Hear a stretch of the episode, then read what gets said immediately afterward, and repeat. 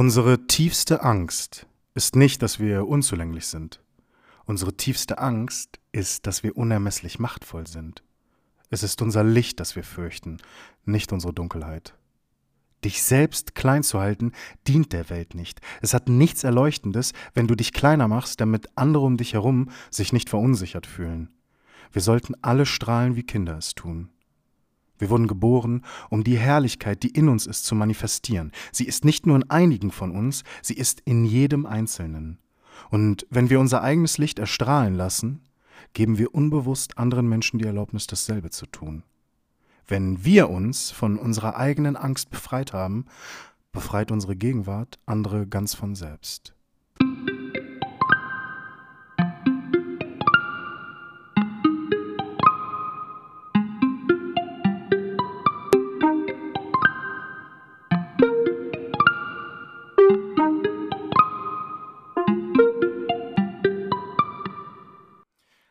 Ja, hallo und herzlich willkommen bei Clooney Tunes. Schön, dass du heute wieder mit dabei bist und dass du eingeschaltet hast zu unserer heutigen Folge Gänsefüßchen. Ich hasse Menschen. Gänsefüßchen.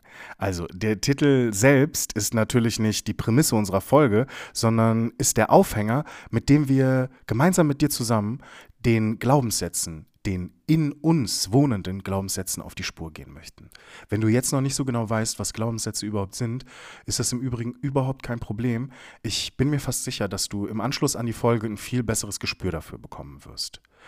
Ganz wichtig vorab, wir bieten dir auf diesem Wege erstmal einen niedrigschwelligen Zugang zu dem doch sehr komplexen Thema an. Also, dass du überhaupt für dich weißt, wo du ansetzen kannst und gleichermaßen sehr effektiv an deinen Glaubenssätzen arbeiten kannst. Und wir wissen um die Schwere des Themas, wollen aber gleichzeitig das Ganze mit einer gewissen Leichtigkeit für uns anpacken. Also Glaubenssätze sind nämlich durchaus auch was Schönes, was Erfreuliches und was Lustiges. Du wirst merken, je besser es dir gelingt, Dinge nicht ganz so ernst zu nehmen und vor allen Dingen dich selber auch mal nicht so ernst zu nehmen, desto leichter ist es auch von negativen Glaubenssätzen abzulassen. Ich möchte dir heute meine Plus-Minus-Null-Methode vorstellen, mit der du zunächst auf wirklich sehr einfache Art und Weise ergründen kannst, welche Glaubenssätze dir gut tun, welche Glaubenssätze dir nicht so gut tun oder die du gerne ablegen möchtest, weil sie dich einfach sabotieren und in deinem Leben beeinträchtigen. Und dann gibt es die Null-Kategorie. Das sind Glaubenssätze, die wir gerne hätten, aber noch nicht haben. Und das Schöne daran ist, dadurch, dass wir eben lebendig sind und wir noch nicht unter der Erde sind, können wir uns unser gesamtes Leben lang weiterentwickeln. Entwicklung findet permanent statt. Die Frage ist, ob du das bewusst mitgestaltest, diesen Entwicklungsprozess. Es gibt so dieses Zitat, ähm, das da besagt, The best way to predict the future is to create it. Zu Deutsch, der beste Weg, die Zukunft vorauszusagen, ist sie zu gestalten.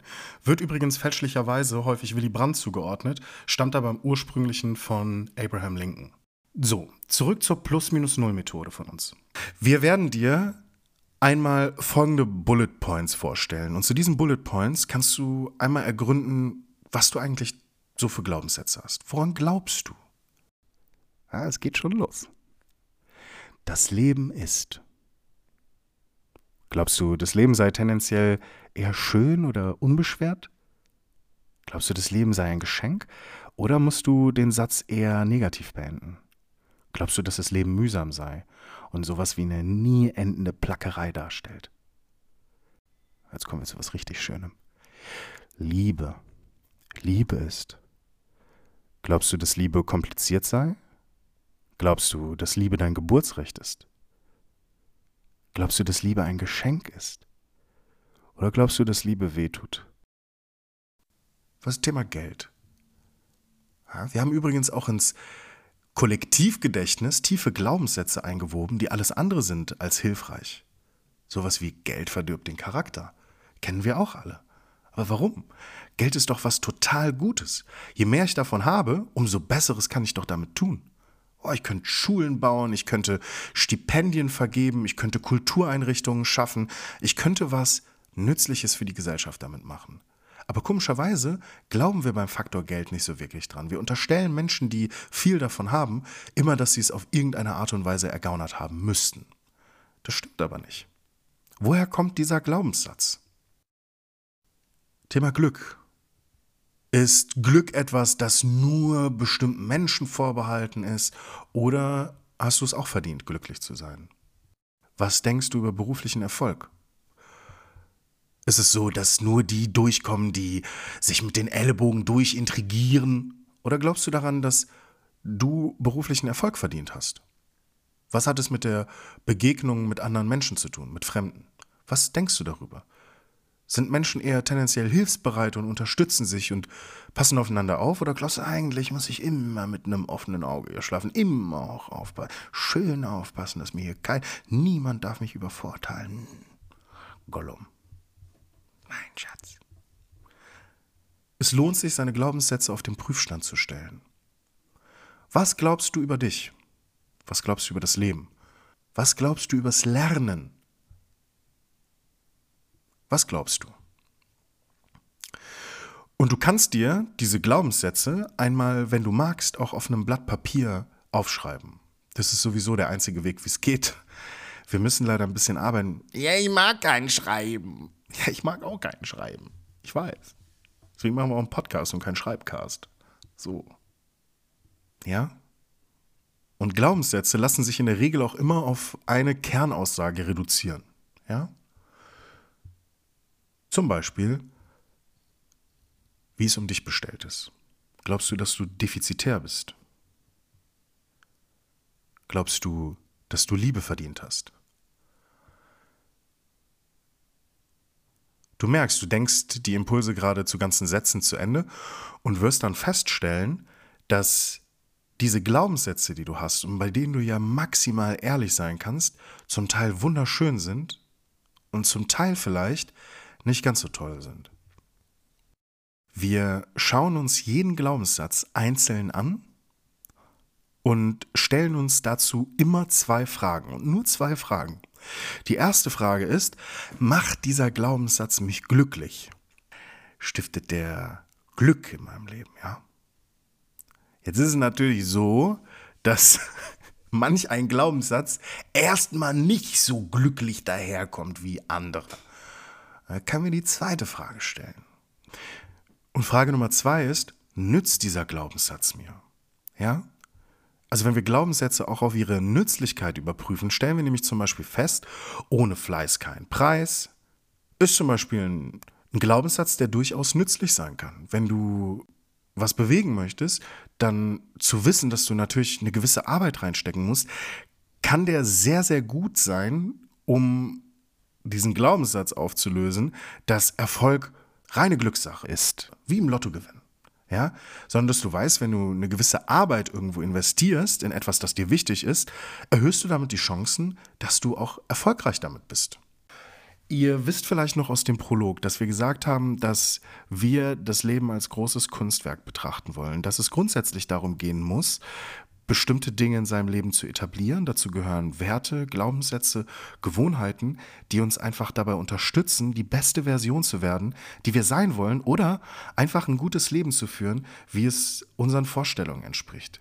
Und dann gibt es Werte, Glaubenssätze und Gewohnheiten oder Lebensansätze, die uns eigentlich dabei nicht nur beeinträchtigen, sondern uns auf dem Weg zu einem guten Leben häufig sogar sabotieren und wir das manchmal gar nicht so richtig merken. Wie heißt es so schön?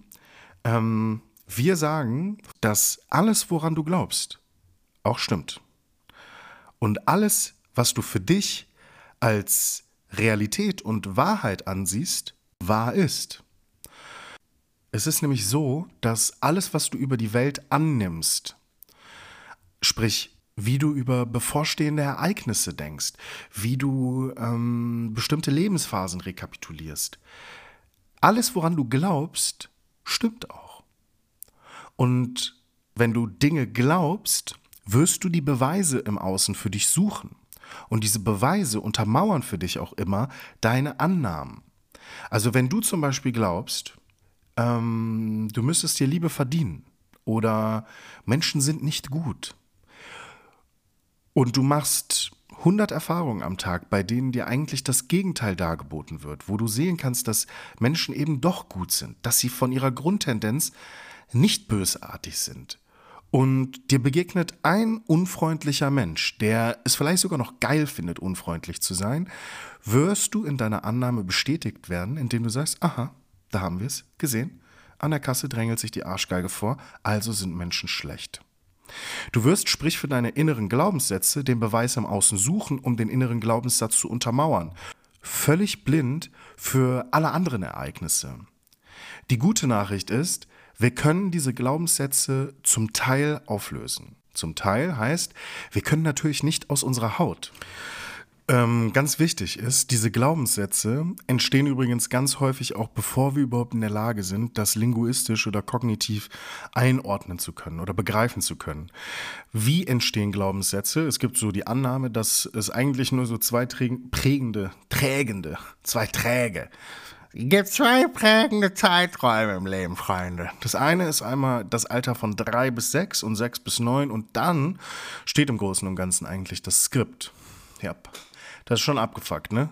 Ja, und jetzt stehen wir hier. Fakt ist, wenn diese Glaubenssätze einmal verinnerlicht worden sind, sind die in einer Zeit entstanden, wo wir das nicht mal selber begriffen haben, was da eigentlich passiert. Das machen wir einfach über die Beobachtung. Also die Gabe der Beobachtung bedeutet einfach, ich observiere mein Umfeld und das, was dann ausgewertet wird, sickert dann durch und bildet dann quasi so die Grundlage für mein weiteres Leben. Ihr kennt ja den ganz berühmten Marshmallow-Test. Für die, die ihn nicht kennen, werde ich ihn trotzdem eben kurz nachskizzieren. Also mit dem Marshmallow-Test können wir sehr, sehr gut den späteren Erfolg von Kindern prognostizieren, indem wir sie dabei beobachten, wie sie mit Entbehrungen umgehen. Und zwar ist es so, dass man in einem Versuch, in einem Raum, Kindern Marshmallows angeboten hat und ihnen versprochen hat, dass sich die Süßigkeiten auf dem Teller verdoppeln würden, wenn sie warten könnten. Ja, dann geht eine Person aus dem Raum raus die wissen nicht, wie lange sie warten müssen.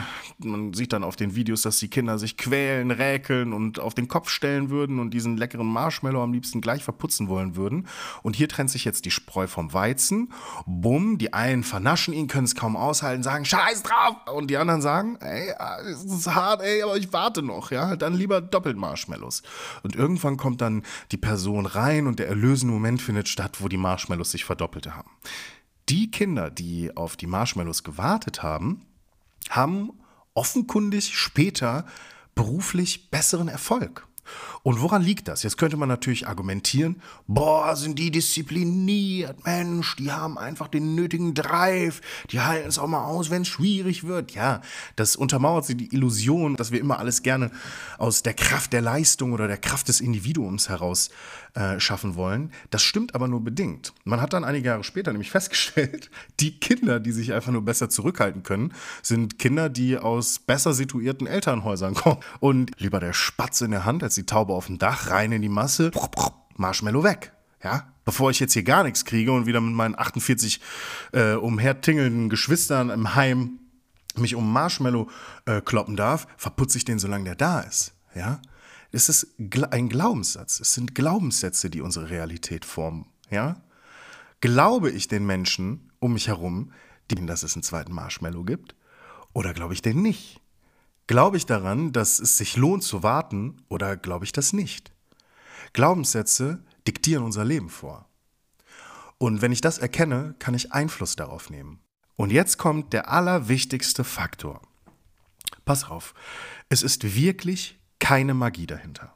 Man kann Glaubenssätze verändern. Das geht. Das ist möglich. Du kannst deine Annahmen über die Welt revidieren und weiterentwickeln.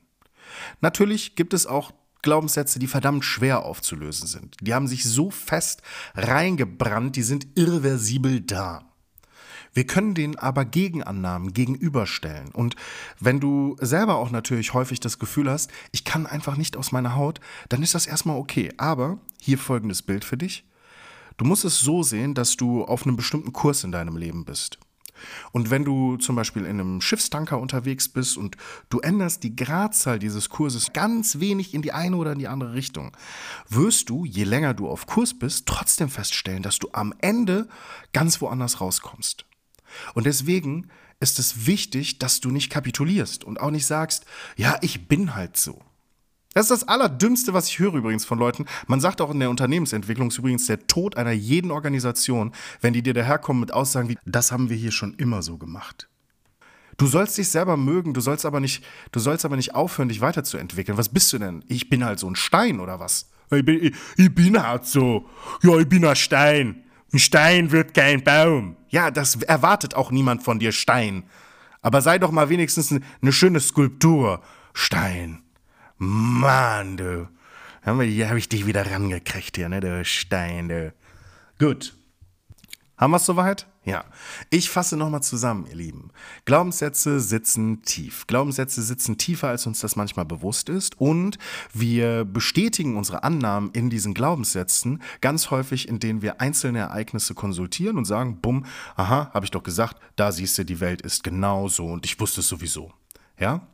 Fakt ist, Glaubenssätze lassen sich aber auch ummodellieren, lassen sich neu implementieren, lassen sich erweitern und entwickeln. Und wir sind in der Lage, unsere Glaubenssätze nach unseren Vorstellungen umzugestalten. Wir können auch eine Wunschliste schreiben, in der wir uns die Frage stellen, welche Glaubenssätze hätte ich denn gerne für ein gutes Leben? Und wenn wir Glaubenssätze erfasst haben und einmal auf den Prüfstand gestellt haben, stellen wir uns immer zwei Fragen. Die erste Frage ist, Macht dieser Glaubenssatz mich glücklich? Jetzt ist die Antwort ja oder nein, aber nicht jeder Glaubenssatz, der einen nicht zwangsläufig erstmal glücklich macht, ist deswegen gleich über Bord zu werfen. Frage Nummer zwei ist nämlich, nützt dieser Glaubenssatz mir? Mit diesem Werkzeug haben wir eigentlich alles an der Hand, um zum Teil vielleicht sogar limitierende Glaubenssätze erfolgreich auflösen zu können. Ihr Lieben, ich wünsche euch einfach jetzt alles Gute. Ich freue mich, wenn ihr demnächst wieder einschaltet. Nächste Woche könnte es düster werden. Übernächste Woche. Wir veröffentlichen einen Zwei-Wochen-Rhythmus. Woo, haben wir es geschafft, ja? Ich hoffe, du kannst was für dich mitnehmen. Und ich freue mich, wenn du wieder mit dabei bist. Hab dich lieb. Tschüss, pass auf dich auf.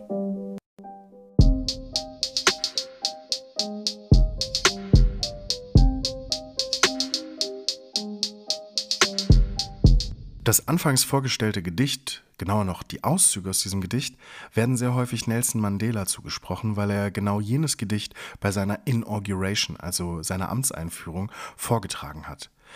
Das Gedicht an für sich ist allerdings von Marianne Williamson und wir möchten uns auf diesem Wege sehr herzlich für die Inspiration bedanken. Puh, ich finde das gar nicht so einfach.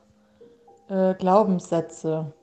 Glaubenssätze sind für mich Sätze, die einen ein Leben lang begleiten. Also ich hatte ganz, ganz lange Zeit überhaupt keine Glaubenssätze. Für mich gehörte das immer so ein bisschen in Richtung Glauben und mit Religion konnte ich nie viel anfangen. Glaubenssätze, wie meinst du das? Etwas mh, hm, Verborgenes. Glaub an dich selbst.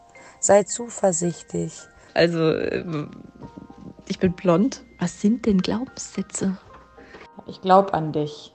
Ähm Annahmen, Ideen, Lebensregeln. Glaubenssätze werden geprägt in unserer Kindheit. Selbst ich mich im Prinzip und wir uns alle in der Forschung einfach ja auch nur darauf verständigt haben, dass das eine Systematik ist, an die wir glauben wollen.